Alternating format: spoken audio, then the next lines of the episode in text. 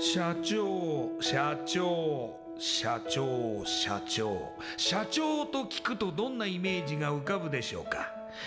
近寄りがたい偉い人それとも百戦錬磨？本当にそうでしょうか？社長は会社の顔。多くの責任と悩みを抱えながらどんな時でも毅然としていなければならない。それが社長です。輝いて見えても順風満帆に見えても過去には人には言えない。いやできることなら言いたくない恥ずかしい失敗や挫折しょっぱい話があるんです。社長チップスの塩味はまさにそんな社長たちの汗と涙の塩味。そう。社長は別名 CEO なのですから。この番組ではそんな社長たちのしょっぱい話をあなたのビジネスや仕事に生かしてもらいたい将来社長を志す人たちに希望を届けたいという思いのもとさまざまな業種の社長インタビューを紹介していきます。エスプライドプレゼンツ日本の底力社長チップスラジオ。この番組は株式会社エスプライドの提供でお送りします。社長チップスってなんだろう？辞書で調べてみた。社長のカード付きポテトチップスで他の参加社長とのネットワーク作りにもなりメディア露出の PR 戦略も伝授？どういうこと？日本の底力社長チップス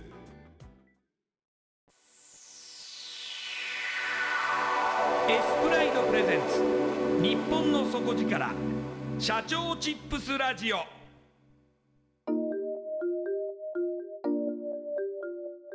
エスプライドプレゼンツ。日本の底力社長チップスラジオ。こんばんは。パーソナリティの西川真理子です。今夜のゲストは株式会社インザゾーン。代表取締役社長伊藤隆太さんです。伊藤社長よろしくお願いします。よろしくお願いしますまずはじめに伊藤社長のプロフィールを私の方からご紹介させてください、えー、2017年の5月つい最近ですけれども、はい、スポーツが未来を作るをテーマにスポーツを見る人スポーツをする人スポーツに関わる人たちに役に立つサービスを多面的に提供するため株式会社インザゾーンを設立され代表取締役社長に就任されましたこの後伊藤社長の汗と涙の塩味エピソードを聞いていきます。生い立ちから起業。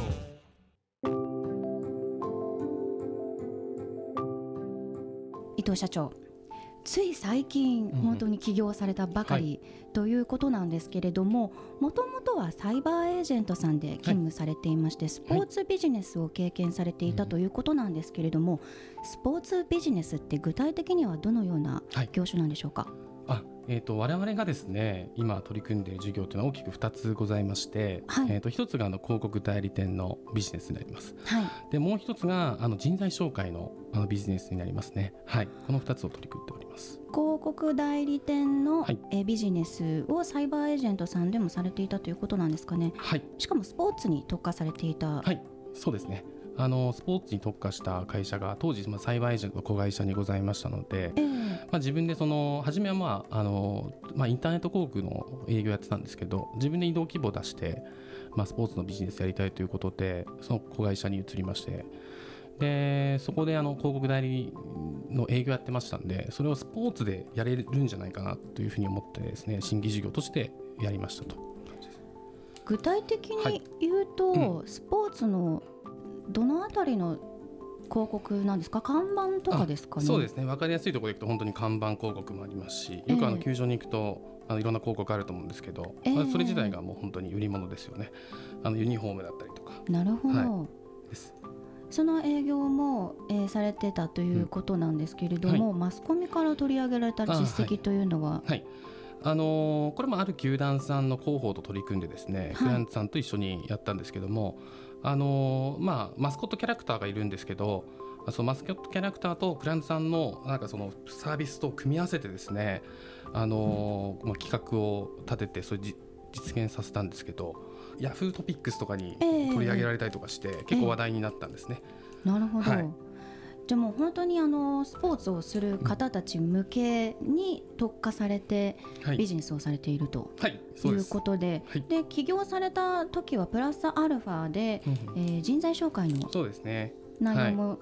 加わっていますけれども、これはどのような、具体的にはどういうことをされてるんですか、うん、あのー、今ですねスポーツをする人要するにあの運動する一般の人たちが増えてるんですよね。市場全体としては、えー、ただ一方であのそれを教える人たちっていうのが足りない状況なんですよ。例えばフィットネスクラブのインストラクターとかなるほど。例えばヨガを教える人とかですね。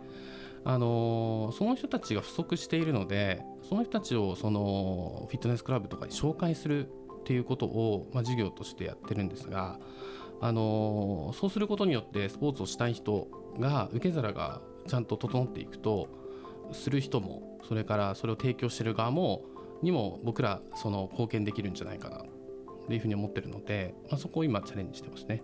あとはですねやっぱり僕もあのずっと野球やってやってきたんですけどあのセカンドキャリアの問題はやっぱあると思うんですよね。えー、なのでそういう人たちにその働き口っていうのをきちんと提供していきたいみたいなこともやっぱり思いとしてあるのであのその授業をやっているという感じです。はい、市場とその供給のバランスって結構マッチングするんですか、はいえーと、そうですね。あのやっぱり一定やっぱりきちんとその働き口を見つけに来るっていうその能動的にその検索してくるユーザーがいるんで、えー、あのそういう人たちをしっかりとですねきちんと自分に合った働き口とこちらで用意することによってよりその自分の理想に合ったその働き場っていうのが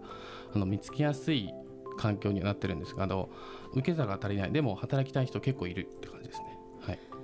やはりスポーツをずっと一生懸命されてきた方っていうのは、はいじゃあこの力とか精神力っていうのを仕事にどう生かしたらいいのかっていうところで皆さん同じように悩まれてるんですか？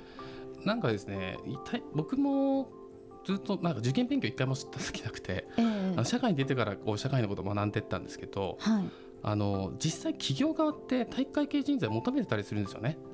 あでもそうかもしれないですね。はい。うん、そうです。ただそのやっぱり働き口をどうやって見つければいいのかだったりとかやっぱ少ない選択肢の中でやっぱ選んでる傾向がやっぱりあるなと思ってるので、まあ、そのあのいろんな選択肢があるよっていうのをその人たちにやっぱり僕らはきちんとそのなんていうんですかね情報発信していかなきゃいけないっていうのをちょっと使命として持ってますけどね。だそういうそのまあ自分がやってきた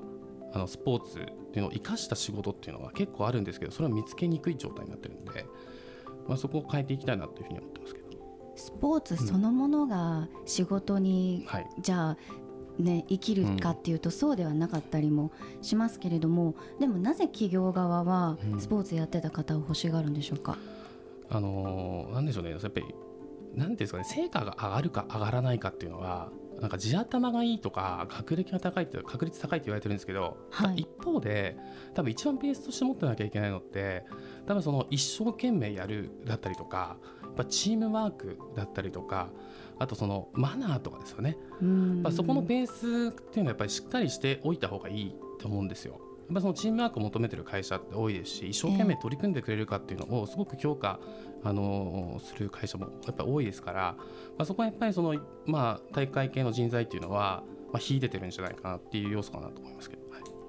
どんな会社に、まあ、入られても、うん、その貴族意識とかやはり粘ぜ粘り強さとか、はい、そういうところが秀でてるっていうことなんでしょうかね。はい。まあ、そう思いますね、はい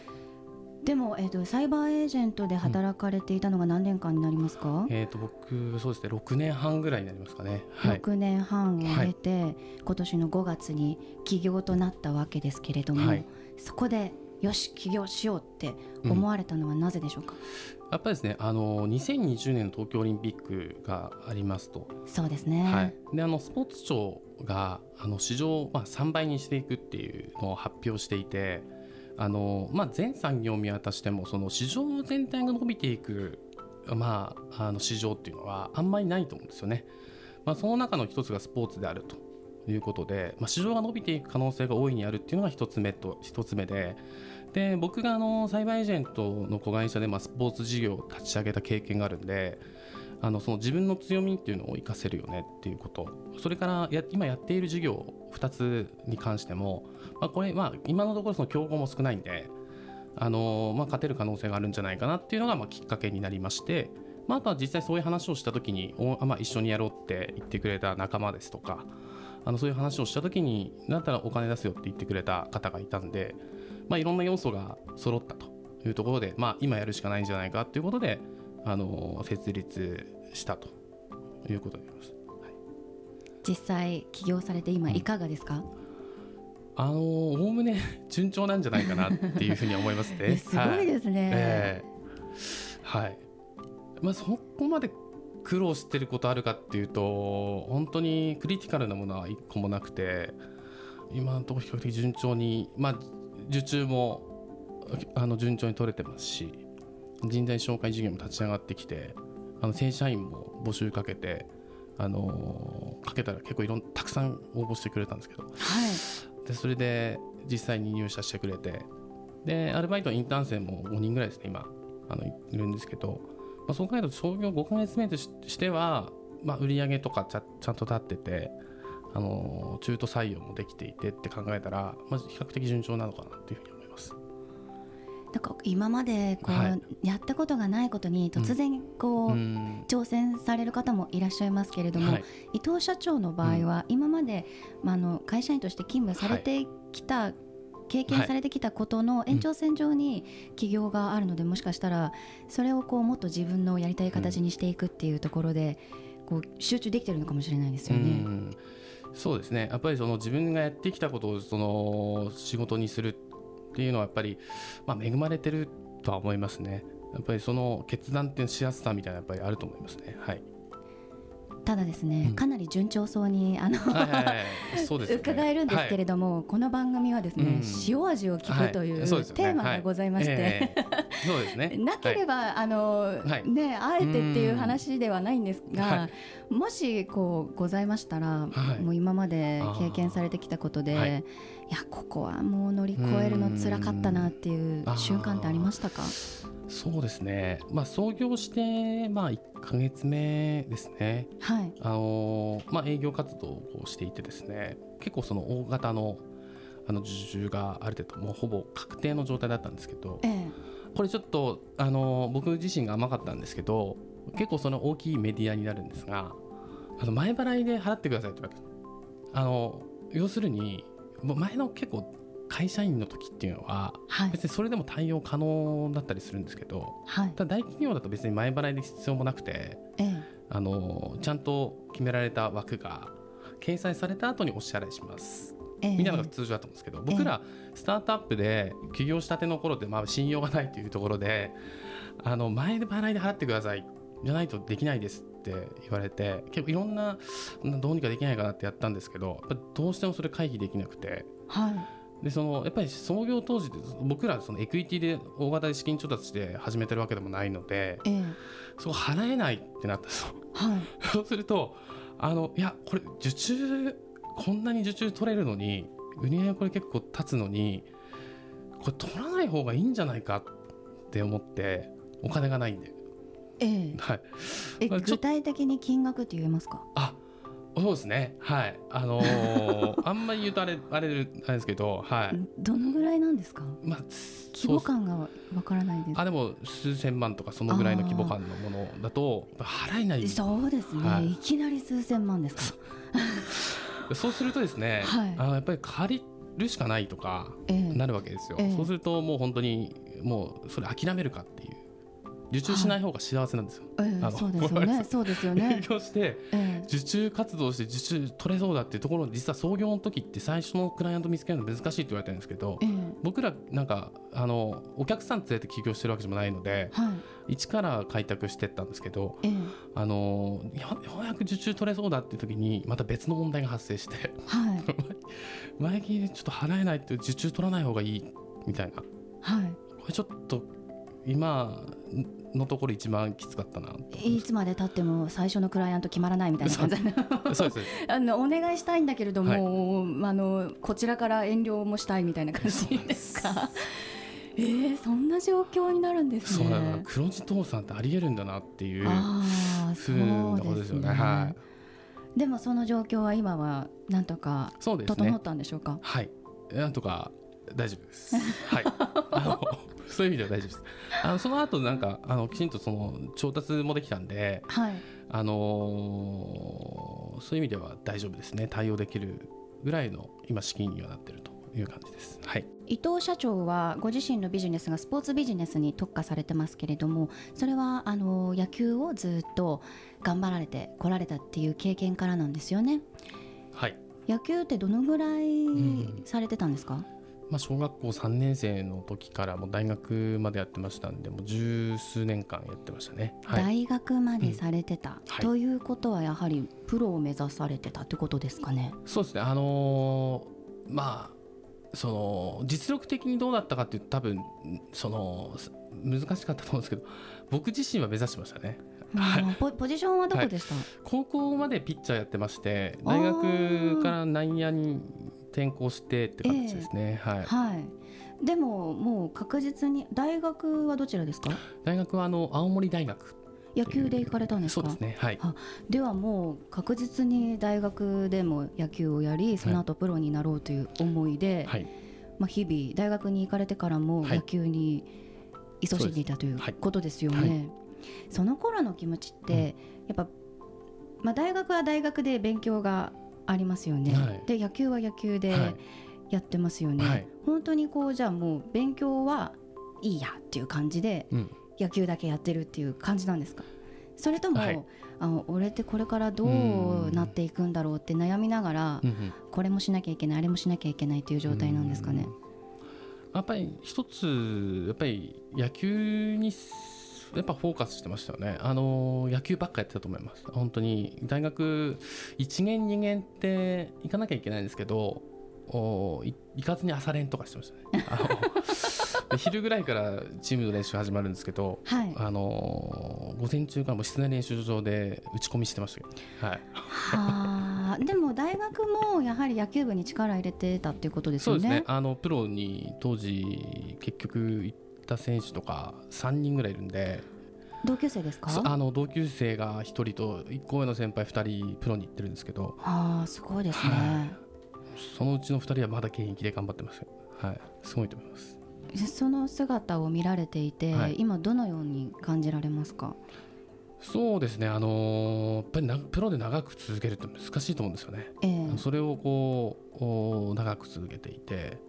ぱりそすごく刺激を受けますよね。あのー、当時一緒にやってたのにっていう。僕も頑張らないといけないなっていうふうにはよく思います。でも今ビジネスの中でこう野球を見る立場になってるじゃないですか、うんはい、見え方って変わってきませんか？そうですね。あの特にチーム側のスタッフの人たちよく話すこと機会が多いので、ええ、あのやっぱりそういう立場で話まあいろんな会話してるとそういう立場で見たりとかしますよね。あのその後のプロ野球じゃあ選手ずっとこのまま続けられるかってそうでもないと思うので、うん、まあ、その後どうするんだろうなとか、そういうふうに考えちゃいますかね。もしかしたらこれから一緒にビジネスできるかもしれないですし、うん、交流もできるかもしれない可能性もありますけれども、はい、でもその野球をやられてきたっていうところで一番今のビジネスに生きているところってどんなところですか、うん、やっぱりベースとしてあるのがその、まあ、同じ、まあ、スポーツのやってきてスポーツを、まあ、事業にしてるわけなんですけど、はい、やっぱり一番その思うのはその一生懸命やってるかどうかみたいなその一生懸命やれるかどうかっていうのはあってそのやっぱり野球やってた時すごい努力してたんですよね自分自身で、えー、自信を持っていると。その当時と比較して今どうなんだっていうところがあって、まあ、その経験っていうところがやっぱり今自分を律してるというかその要素になってるんじゃないかなと思っていて意外とその要素っていうのがあの社会でもすごい生きるなっていうふうに思ってます。あのいろんな知識だったりとか、ええ、あのテクニックとかっていうのはすごく重要なんですけど、はい、ただベースとしてそういうその一生懸命やれるかどうかっていうのはあのすごく大切な要素だなってよく思います。スポーツ上下関係も厳しいですしね。はい。あそうですね。はい。それもやはり社会に出てから生きますよね、はい、あ生きると思いますね。はいうん。なかなかこうじゃあ、はい、お前これやっとけって言われて、うん。なんであなたに言われなきゃいけないのって言って辞めちゃうとか、うん、はいはい。やっぱり 今辞める方もすごく判断早いですからね。はい、なかなか一つの会社に続かないとか、うん、こう固定されない社員が長続きしないみたいな話ってすごくたくさんありますけども、はい。はい、それにスポーツの経験ってやっぱりプラスに働いてきそうですかね？あもう本当にそうだと思います。あの僕自身もやっぱりその最初新卒に入ってなんかホビー取ってこいって言われた時に、はい、もう基本的に体が先に動きますからね。はい。みたい。なはいよりも手が出てる、はい、なんでなんだよって思う暇もなく動いてるんで、はい、やっぱそういうところあると思うんですからね。なるほど。もう野球の練習の時と一緒ですよね、はい、先輩に言われて分かりましたっていうやっぱところあると思うんで、はい。はい。まあ、そこまあ一ついいところだと思いますけどね、はい。まあ、その中からいろんなことを学んでいくんだと思うんですよね。先ほどちらっとおっしゃってましたけども、はい、お子さんいらっしゃるんですね。あそうなんですよ。はい。おいくつですか？上の2人いるんですけど上の子が男の子で4歳で下の子が、あのー、女の子なんですけど今1歳ですね。そうなんですか、はい、パパですか？そうです。見えないですね。そうですよね。はいでも育児もされて。そうですね。あのまあ少しはやってます。はい。今1歳だったらまだまだそうです。大変です。大変ですよね。おむつも変えたりあそうですね。はい。お風呂入れたり。はい。でもそれってあの仕事と両立できてますか、は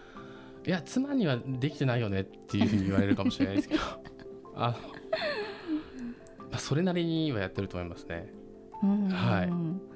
でもこれから伊藤さんの経営者ですから、はい、経営者の姿を見てお子さん育ちますよね、はい、それに対してどういうお考えですか？あなんなんていうんですかね。多分これからの世の中ってもっと不確実な世の中になっていくと思うんで、ええ、今当たり前のことが当たり前じゃないっていうあの5年後どうなってるかわからないっていうか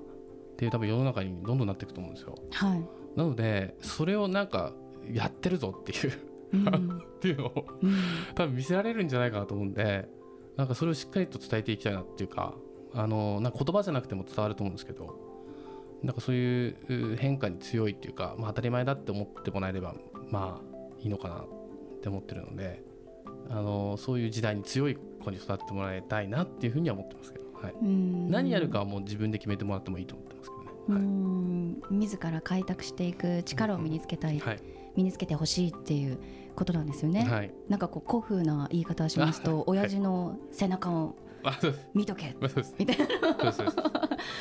でも伊藤社長自身もお父様が社長さんですよね。まあそうですね。あの本当に和菓子洋菓子自分で作ってそれをこう販売するっていうことをやってたので、ええ、そういうまあ会社員の子供ではなかったっていうか、なので自分でこう店を構えてやってたんで。まあ、そこは見てるんですけどね、はい、辛い姿を見ていても、うん。うん、ご自身も社長になったと、はい、なぜですか？一回やってみたいなっていうのが多分本当にあったと思います。あのこのままやらずに死ぬっていうのは多分これ一番後悔するんじゃないかなって思ったんですよね。なので一回やりたいと思うんだったら一回やってみようっていうことですね。あのはい。そこが一番大きかった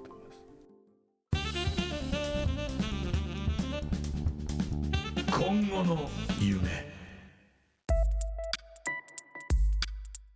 そうですね。あのー、ちょっとまあインパクトを出していきたいな。会社自体。インパクト。っていうのはそのやっぱやってる事業が今あの広告代理事業と人材紹介なんですけどこれより大きくしていきたいなっていうふうに思ってるんですね。でそれはあの広告代理事業っていうのはあのプロスポーツチームのスポンサードの支援になりますんで、えー、あの全国各地にあのプロスポーツチームってあるんですよね、はい、ただ全てのチームの経営が安定してるかっていうとそうではなくて、ええ、やっぱりそのなかなか経営が厳しくて撤退するチームもやっぱり現実的にあったりとかするんですよね。なので僕らがそのよりインパクトそのインパクトっていうのは取引者数だったりとかっていうのを増やしていくイコールそのより多くのチームを救えることにつながると思ってますしそのより多くの選手を救えることにもなると思ってますと。でそのインパクトを出していけば、えっと、リーグ全体のあの選手のこのパイというかっていうのを増やしていくことにもつながっていくと思いますしあの経営が安定することによってチームの強化に費用が使われるのでそうすることによって魅力的なチームになって観客動員数が増えて観客動員数が増えるっていうことはグッズの収入が増えたりとか、まあ、チケットの収入が増えたりするのでよりそのまたチームの強化に使えるお金っていうのが増える。と思ってるのでそういうグッドサイクルをもたらすことができるのでより多くのチームの営業代行というか形で我々はその提供をしていくことによってあのそのグッドサイクルをもたらすことができるんじゃないかな。と思ってるので、まあ、そういう意味でそのインパクトを出していきたいというふうに思ってます。なのでセカンドキャリアの問題とかありますけどセカンドキャリアの前の段階でその問題を解決で図っていくっていうのもつながると思いますしより地方のチームにそういうあの価値を提供することができれば地方の活性化にもつながってくるので。私実は母がバスケットボールをずっと実業団でやってまして、はい、あの、ね、バスケットを職業にしたいんだけれども、うん、でも難しいだからまあこう会社員として働く時間もありつつっていうこうバランスを取ってきたっていう姿をまあこう話で聞いてまして、すごくこうスポーツマンをこう私自身もなんかこう応援したいっていう気持ちがすごく強いんですけれども、一方で本当に現実的にやっぱ難しいところってすごくあるじゃないですか。であのやっぱこうファンが多いスポーツとこうそうじゃないスポーツっていうのもやはりスポーツの中でもやはりあると思うんですけれども、その辺のこうパワーバランスみたいなところってすごく感じませんか？あのやっぱ野球サッカーとか最近で言バスケがプロ化されたりとかしてますけどマイナーなスポーツやっぱりいっぱいあるので、えー、そこが注目されたりとかその個人のスポンサードっていうところはやっぱり僕らとしては考えていきたいところですね。やっぱりそのさっき地方にチームがたくさんあるって言いましたけどやっぱり個人で頑張ってるとか、まあ、マイナースポーツで頑張ってるあの人たちも多いと思うのでなんかそういう人たちをこう応援するようななんか事業っていうのを応援するだけじゃなくてきちんとなんかこうあの事業として成り立つようなものを作れればあのいいなとは思いますけどね。はい、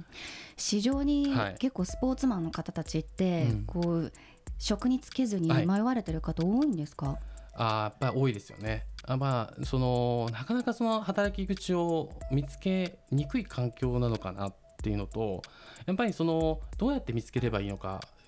分かっていないというか、まあ、そういう人たちも多いと思うのでなかなかその適職が見つけづらい状況ではあるかというふうに思います。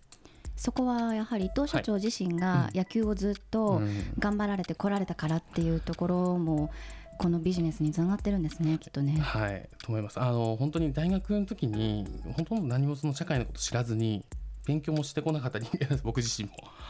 あの今は時代変わってそのインターンとかが活発化してるんで、えー、あのそういう人少なくなってるのかもしれないですけど大会系の人ってあんま変わってないのかなと思ってるんでやっぱり大学4年生までやっぱりやったりとかするわけですよね。えー、あのそうするとやっぱり就職活動とかも結構劣勢になったりとかすると思うんですけど、えー、まあ、そういう人たちって実でもやってきたことって社会で生かせることってすごく先ほど話しましたけど多いので、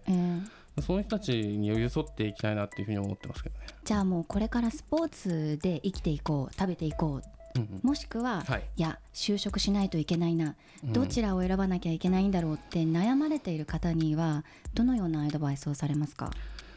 僕らがやってる事業っていうのはそうどっちもその叶えられる。スポーツを仕事にできるっていうものを扱っていきますから、はい、そういう可能性の選択肢っていうのをこういうのあるよねこういうのあるよねこういうのあるよねって情報を与えてあげるというかいうことをやると思いますね。じゃあきっともう本当にこれから先自分が頑張ってきたスポーツ続けるべきか就職しないといけないかっていうどちらかを選ばなきゃいけないのではなくって、まあ、伊藤社長のビジネスではどちらも選ぶことができる可能性があるということなんですね。はい、そう思いますね、はい、そのような学生は今すぐご一報をっていう、はい、ぜひ、はい、と思います。はい、ありがとうございました。今夜のゲストは株式会社インザゾーン代表取締役社長伊藤隆太さんでした。ありがとうございました。ありがとうございました。インパクトのある PR がしたいけどどうしたらいいのか採用の時学生の印象に残せるようなものがあればな。社長同士のつながりを作りたいんですけど。社長さん悩んでいませんか？その悩み解決しましょう。日本の底力社長チップス。